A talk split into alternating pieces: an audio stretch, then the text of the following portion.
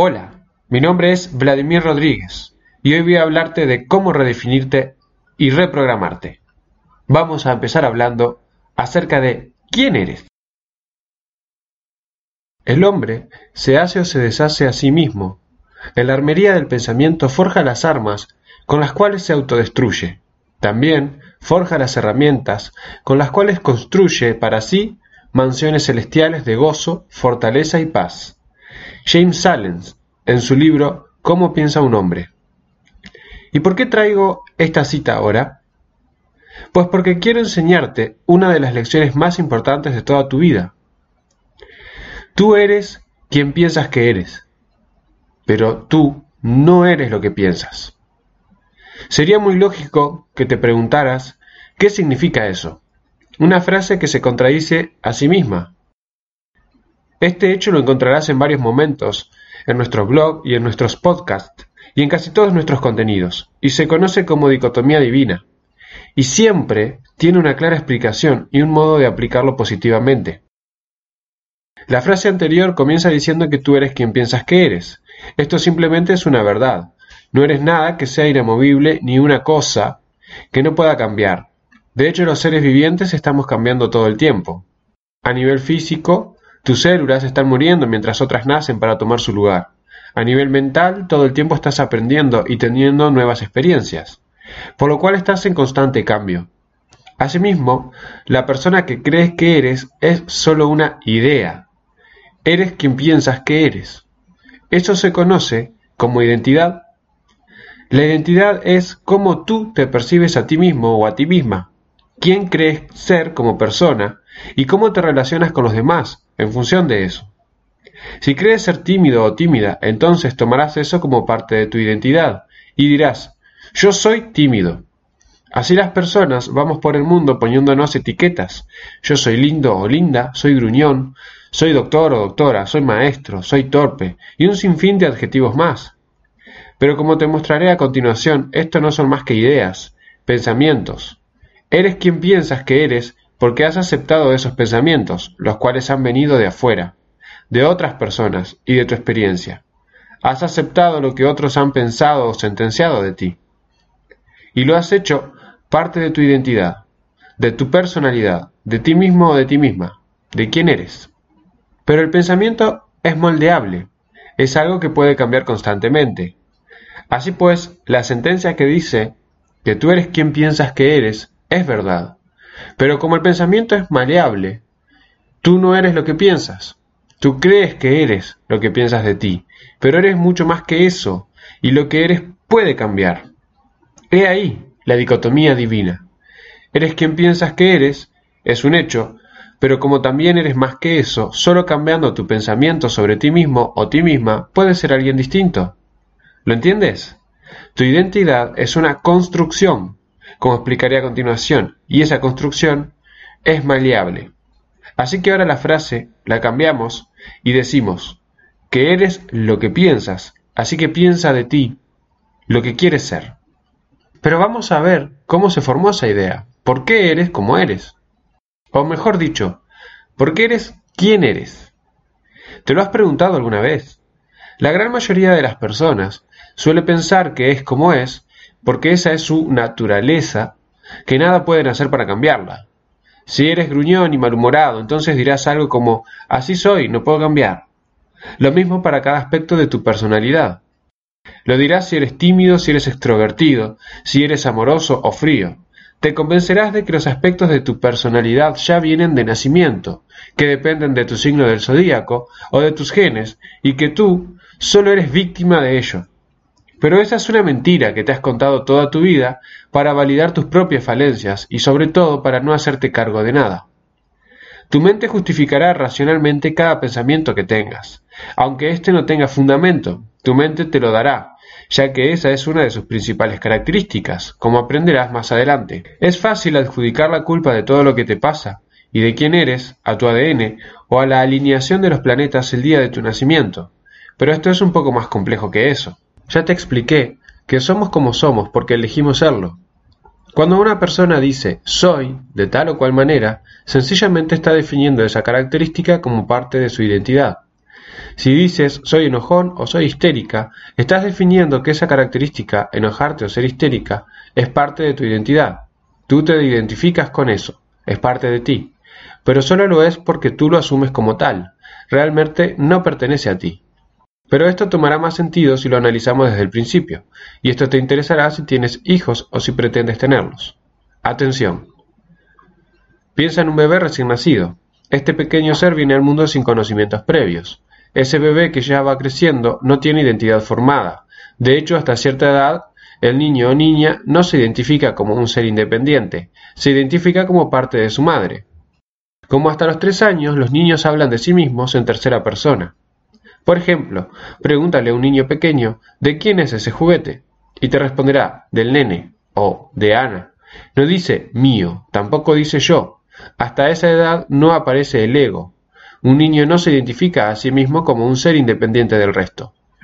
El pequeño no tiene pudor, ni juicios sobre sí mismo.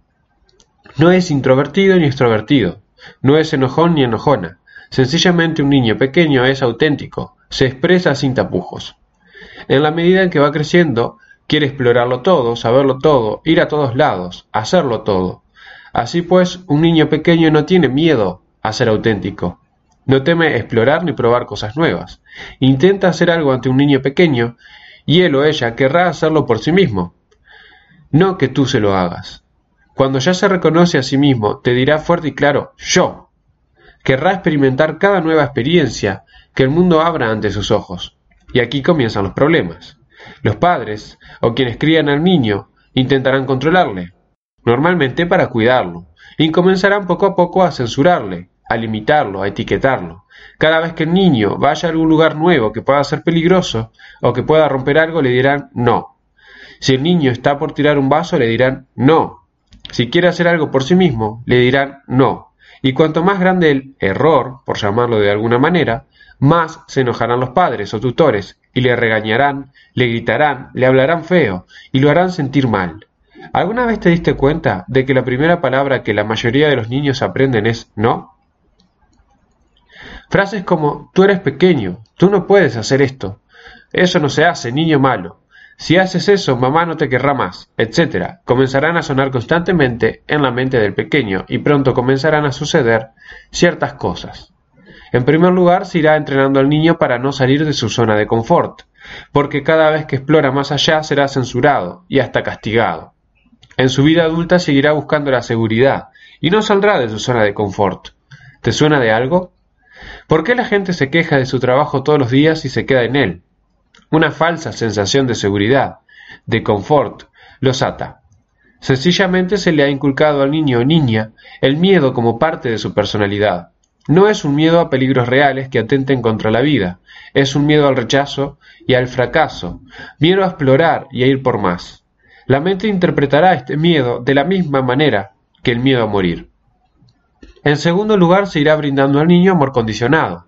¿Qué significa esto? Cuando los adultos se enojan con un pequeño y lo regañan, cuando lo castigan porque se ha portado mal, cuando le gritan o cuando lo golpean, en cualquiera de estos contextos, el niño siente que no es querido.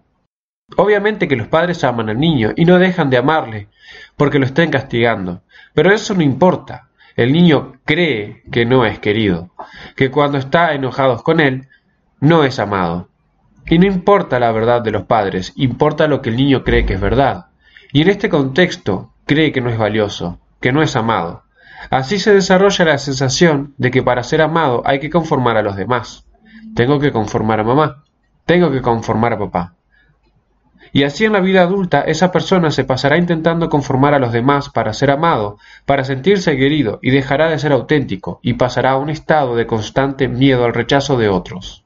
En tercer lugar, la educación de los niños se basa en la crítica negativa. Es lo que comentamos antes, el uso excesivo del no. Se hace constantemente sentir al niño o niña que no puede, que no es valioso, que molesta, que todo lo hace mal. Se le criticará tanto, siempre con buena intención, pero con resultados nefastos, que el niño pronto se convencerá de que no es importante, de que no vale nada, y el no puedo dominará toda su vida adulta. ¿Te suena esto de algo? ¿Cómo te criaron a ti? Un niño pequeño de unos tres años no tiene miedo a hablar en público entre muchas personas. ¿Cuántos adultos conoces que sientan cómodos hablando en público? Esto se extiende a muchísimos aspectos de la vida adulta. Piensa en ti mismo y en la infancia que tuviste. Pero antes de que vayas corriendo a culpar a tus padres por lo mal que lo hicieron y por las circunstancias que vives hoy, piensa dos segundos en la infancia que tuvieron ellos y cómo sus padres los educaron.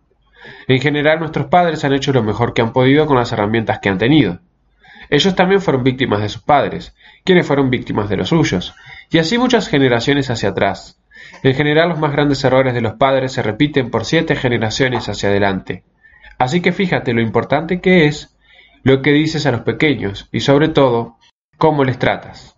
Todo esto es aún más complejo de lo que acabo de contarte, porque se suma a la sociedad y las creencias que ésta inculca, lo cual termina por formar el estado del camello del que hablamos en otro artículo o podcast.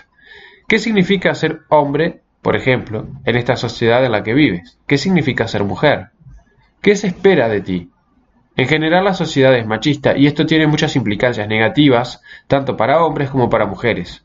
Cuestiones que ahora no vienen al caso. A las sentencias que condicionan a un niño se suman también las cosas que digan y hagan los maestros, los profesores, las autoridades religiosas, otros niños y un sinfín de actores. Pero todo empieza por casa. Así se podrá enseñar a los niños a no aceptar lo que dicen de ellos. Lo que aceptas lo haces parte de ti, pero solo porque así lo has decidido. Deja de aceptar lo que no quieres y dejará de formar parte de tu personalidad. Tú eres quien piensa que eres, pero tú no eres lo que piensas, ¿recuerdas? Eres quien piensas que eres porque la idea que has aceptado sobre tu personalidad la aplicas en tu vida de forma automática. No la cuestionas, la aceptas. Pero no eres lo que piensas, porque eso es justamente solo una idea, y basta con un cambio de pensamiento para cambiar quién eres. Ahora bien, si esto fuera tan fácil, este sitio no existiría y mucho menos nuestro curso La Semilla del Éxito, ya que la mayoría de los problemas de las personas desaparecerían. La dificultad de esto radica primero en el miedo. Las personas tenemos miedo de cambiar porque creemos que dicho cambio implica perdernos a nosotros mismos. Una cruel mentira que nos contamos para no cambiar y mantenernos en nuestra zona de confort. En segundo lugar, el problema está en que las ideas que aceptamos sobre nosotros mismos, buenas y malas, están tan profundamente arraigadas en nuestra mente que es sumamente difícil quitarlas o cambiarlas. Como he dicho ya muchas veces, estamos programados para actuar como actuamos. La mente se resiste al cambio, ya que entre otras cosas el cambio implica esfuerzo y gasto de energía, y la mente no quiere eso, quiere ahorrar energía. Incluso tú mismo defenderás tus ideas a muerte, aunque éstas sean perjudiciales o limitantes. En este punto, quiero contarte que puedes hacer gratis con nosotros el curso La Semilla del Éxito, los primeros tres módulos.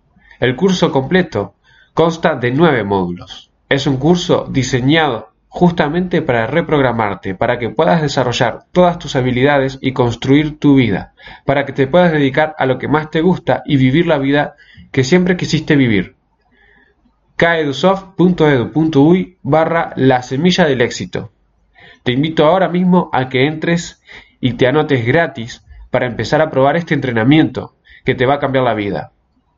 También puedes comprar directamente el curso premium y ya mismo acceder a los nueve módulos donde vamos a trabajar codo a codo contigo para construir esa vida que quieres tener. Pero vamos a seguir ahora un poco con esto. ¿Cómo me redefino? ¿Cómo puedo cambiar esa idea que tengo de mí mismo? En programación neurolingüística existe un concepto que se conoce como niveles lógicos. Los niveles lógicos suelen dibujarse como una pirámide y vamos a ir en esa pirámide de arriba hacia abajo, desde la cúspide hacia la base. En primer lugar, en lo más alto tenemos el concepto de mente mayor. El concepto de mente mayor es esa idea que todos tenemos del grupo al que pertenecemos, de la sociedad e incluso de cuestiones espirituales. Es lo que está más allá de nosotros mismos.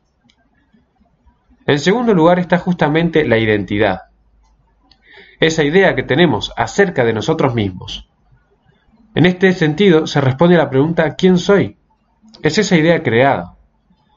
Cambiar la identidad es de lo más complejo, porque cuanto más alto estamos en esta pirámide, más profundo estamos en la mente.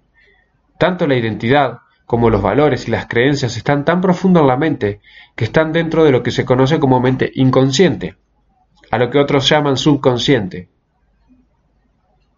Así que esto es sumamente complejo de cambiar y muchas veces no se puede lograr solo. Por eso es que existen cursos como la semilla del éxito, por eso existen entrenamientos, terapias hipnóticas y demás. En tercer lugar, luego de la identidad están los valores y las creencias, que responden a las preguntas por qué, para qué, qué es importante. Tus creencias acerca del mundo crean lo que ves de él. Es sumamente importante que empieces a descubrir cuáles son tus creencias, porque cada vez que alguien ataca tus creencias o opina distinto a ellas, te enojas. Ves el mundo a través de tus creencias, crean un filtro, un velo. Si crees, por ejemplo, que los políticos de cierto partido político son todos imbéciles, vas a ver que son todos imbéciles porque eso es lo que crees, incluso aunque haya políticos sumamente competentes. Y esto solo por darte un ejemplo, porque las creencias abarcan todo, absolutamente todo. Luego de las creencias tenemos las capacidades, que responden a las preguntas cómo y con qué. ¿Cómo hago lo que hago? ¿Con qué lo hago? ¿Cuáles son mis recursos? Tanto recursos materiales como recursos personales. ¿Tengo confianza para hacer lo que hago? ¿Tengo el conocimiento para hacerlo? ¿Cómo lo hago? ¿Cuál es mi estrategia? Luego de las capacidades está el comportamiento, las conductas, que responden a las preguntas ¿qué hago? ¿Qué es lo que hago? Y finalmente, Finalmente, en la base de la pirámide está el ambiente. Recién aquí es donde se toca el mundo físico. Responde a la pregunta ¿dónde hago lo que hago? ¿Con quién lo hago? ¿Con quiénes me relaciono? Así que aquí se puede ver que el cambio real parte de nosotros mismos. Hay que cambiar internamente para generar cambios en el exterior. Porque cada nivel de la pirámide afecta a todos los niveles que tienen por debajo. Si cambias tu identidad, trastocarás tus creencias y tus valores, y estas a tus capacidades, y estas a tu comportamiento, y este a tu ambiente. Así que es sumamente importante para generar cambios en tu vida, para redefinirte, trabajar en ti mismo, trabajar en todas tus cuestiones internas, y eso va a generar resultados nuevos y positivos en tu vida, en el mundo en el que te mueves. En el libro Conversaciones con Dios, Neil Donald Walsh hace alusión clara a esto en la siguiente cita. El secreto más profundo es que la vida no es un proceso de descubrimiento, sino un proceso de creación. No te descubres a ti mismo, sino que te creas a ti mismo. Trata, por tanto, no de averiguar quién eres, sino de determinar quién quieres ser. Y eso es justamente lo que estamos haciendo con este audio. Y eso es justamente lo que trabajamos en la semilla del éxito. Y eso es justamente también lo que trabajamos en nuestro libro, Fertiliza tu mente y cosecha el fruto del éxito. En trabajar en ti mismo, en crearte, en crear tu vida. Así que te voy a dar unos pequeños pasos para que puedas generar, por lo menos ahora, ya empezar a trabajar en quién quieres ser. El primer paso es reconocer cómo te identificas ahora. Y es sencillo, Siéntate con una hoja de papel en blanco y describe quién eres hoy día en todos los aspectos que se te ocurran. ¿Cómo eres como pareja, como amigo, como hijo, como colega? ¿Eres inteligente? ¿En qué cosas eres bueno y en qué cosas no? ¿Qué te gustaría desarrollar? ¿Qué cosas te gustan y qué cosas te disgustan? ¿Qué cosas te avergüenzan de ti? ¿Qué cosas te enorgullecen? ¿Qué esperas de ti mismo? ¿Qué esperas de los demás? Describe todo eso con lujo de detalle todo lo que se te ocurra. Recuerda que todo lo que ves de ti mismo es solo una idea que has formado y has aceptado. No es real, porque no existe, pero a la vez lo es porque tú misma o tú mismo lo manifiestas. Tú lo haces real. Cambia la idea y cambia quién eres. En programación neurolingüística siempre se dice que el cambio genera cambio. Si yo cambio algo pequeñito de mí mismo, voy a generar muchísimos cambios en todo mi entorno. El siguiente paso es quitar las manchas, por llamarlo de alguna manera. Para que un arbusto crezca sano, muchas veces se necesita podarlo. Podemos las hojas de ese árbol que crees que eres, quitemos las ramas que molestan y que no sirven, esas que no dejan crecer nuevos brotes. Marca en esa descripción todo lo que no te gusta, táchalo. Todo eso va a ser eliminado. Todo eso lo borrarás de tu vida. Empezarás a trabajar en eliminar todas esas cosas que no te gustan. En el siguiente paso, vas a definir tu autoideal. ¿Qué es esto? Bueno, la persona que quieres ser. ¿Cuál es tu ideal de persona? ¿Cómo te gustaría ser? ¿Cómo sería esa persona perfecta que quieres llegar a ser? Defínela hasta en el más mínimo detalle, no importa si ahora suena creíble o no, no importa si para ti eso ahora parece inalcanzable, importa que lo escribas. Abarca todos los puntos que se te ocurran, la personalidad, cómo sería la salud, el dinero, el amor, las amistades, el trabajo, las actitudes, las cualidades, la pareja, los hijos, la vestimenta que usaría, los hábitos que tendría y todo lo que se te ocurra. Escribe todo esto con lujo de detalles y a partir de ahora empieza a trabajar cada día en cosas que te acerquen a eso que quieres llegar a ser, porque ya mismo hoy puedes empezar a actuar como esa persona que quieres llegar a ser. Finalmente, el cuarto paso es destrabar tu inconsciente, porque vas a estar trabajando con estructuras mentales muy profundas que te van a boicotear, tú mismo te vas a auto boicotear. Y la forma más fácil de lograr esto es con meditación o con hipnosis.